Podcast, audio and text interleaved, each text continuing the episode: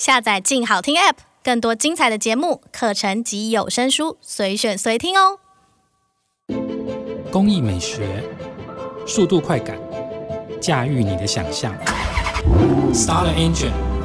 欢迎来到静车志。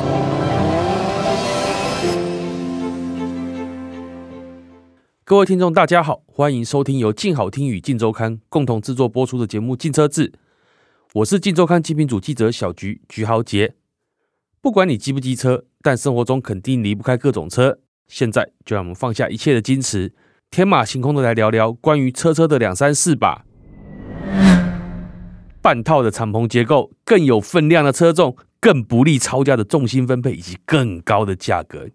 这样的车啊，如果发表于只剩单一价值观的现今啊，肯定会变成一个票房毒药。但还好，它诞生于感性与包容满满的1965年，爱与和平的1965年呐、然后更在历经半世纪岁月的淬炼后啊，成为品牌旗下最独特的经典。这一部充满传奇的车，正是 Porsche 911 Targa。而进车志这次就来跟各位聊聊。关于 Porsche 911 Targa 的诞生故事与世代演进。一九六五年九月，Porsche 911 Targa 首度于法兰克福车展问世。那它推出这台既非敞篷也非硬顶的车款，更不属于轿车的全新 Targa 车型。可是啊，明明有了敞篷 911，Porsche 为什么还要造出 Targa 这种变形的怪怪敞篷呢？哎，这是因为啊，当时美国敞篷车型的事故啊。死亡率居高不下，甚至还掀起了全面禁售敞篷车的声浪。你知道美国人命值钱嘛？所以那时候交通部门啊，针对了这些事情啊，提出了一个最新的严苛安全标准。一九六五年八月啊，诶 posh 正式为 Targa 的概念申请专利。一九六六年秋季起，九幺幺、九幺幺 S 与九一二在 Coupe 以外啊，陆续加入了 Targa 车型啊。为什么呢？因为他们想要成功的进军美国市场，那最后他们也确实达到他们的目的。那这个时候我们就要讲一下，哎，演变到现在啊，Targa 它有各种各样的一个款式。首先，我们先讲到初代目的 Targa，一九六七年到一九七三年，那个时候他在美国提出一个非常重要的一个行销的 slogan，叫做“安全的敞篷车”，你就知道那个时候其实美国敞篷车出事率有多高了。传统的敞篷设计啊，其实是 A 柱之外啊，前挡玻璃那一个啊，就是一片空白。没错，通风良好，也有利于观景或跟人打招呼。但是如果不幸翻车的话，不好意思，你的头就直接着地了，生存的机会非常的渺茫。那现代的敞篷车啊的解决之道就是，首先安全带要系好。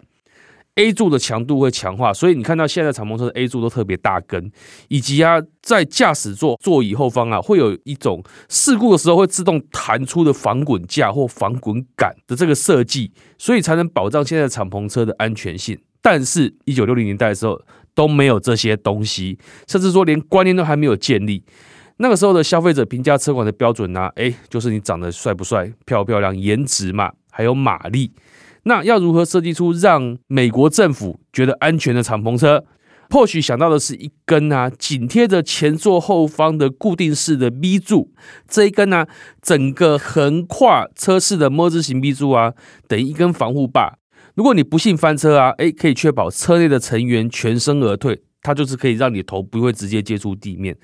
要知道啊，当时 Porsche 只是一个小规模的独立的跑车品牌，它也没有那个资本。去把这个整个车型砍掉重练，去设计一款全新的车辆，所以它等于是要靠一个特殊的设计就能够达到美国政府的需求，而且又不会增加太多的成本，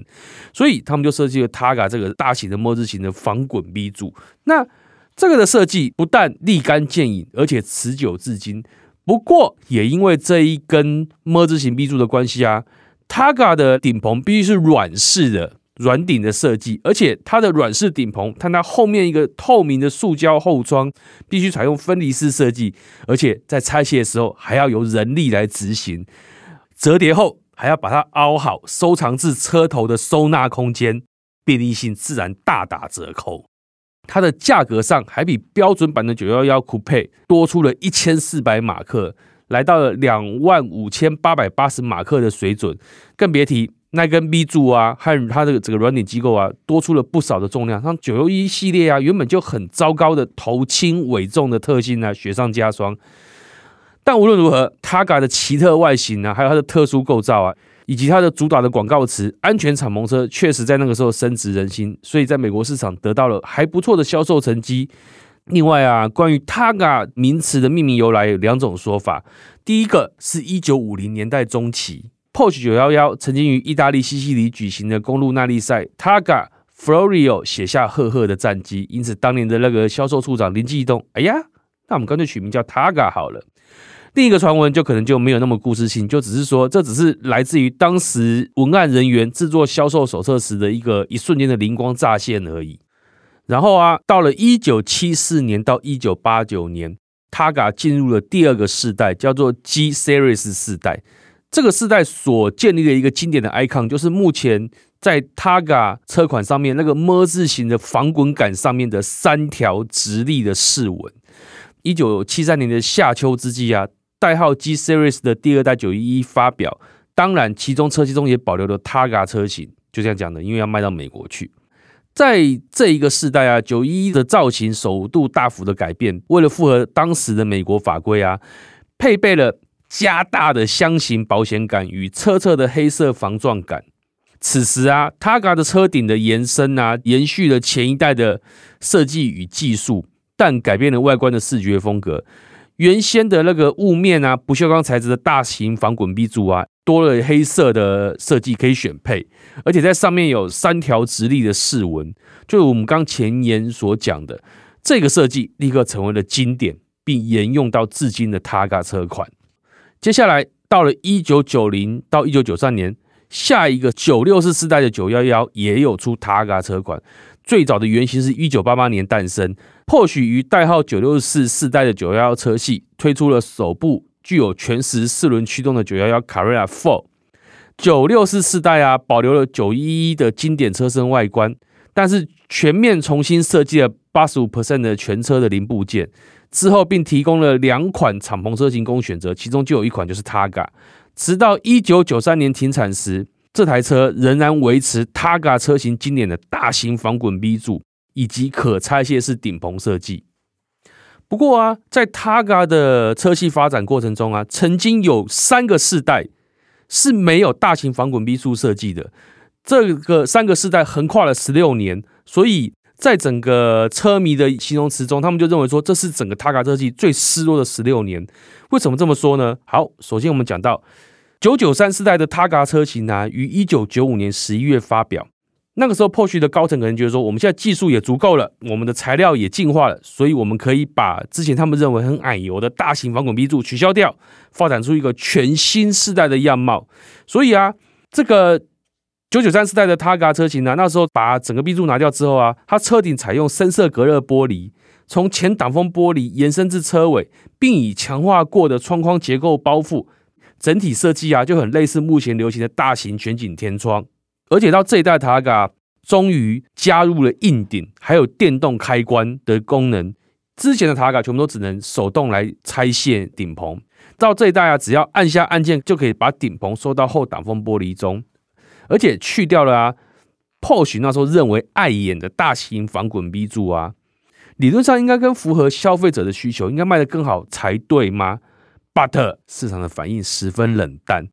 采用此设计的九九三、九九六、九九七世代 Targa 于十六年间的总销售量也不过一万八千一百八十四辆而已，远不及第一代 Targa 的两万七千五百九十八辆，以及 G Series 四代 Targa 五万七千三百五十辆。也就是说，这样的惨淡的销售啊，其实也让 Porsche 高层慎重思考：诶，当我们再重新设计一部有历史的车款时候啊，如何在安全、经典与便利之间取得平衡，然后啊，果然不负众望所归。到了九九一世代的 Targa，也就是二零一四年到二零一九年这段时间生产的那个九一一 Targa，Porsche 高层啊，终于从善如流，把经典的防滚鼻柱给回归了。二零一一年九月，Porsche 正式推出全面进化的九九一世代第七代九一一。九一一 Targa 车型也晚了三年，于二零一四年一月发表。那延续原始的 Targa 车型设计啊，第七代911 Targa 让经典的大型防滚 B 柱正式回归，上面还加上了 G Series 四代的三直饰条与初代的 Targa 字样。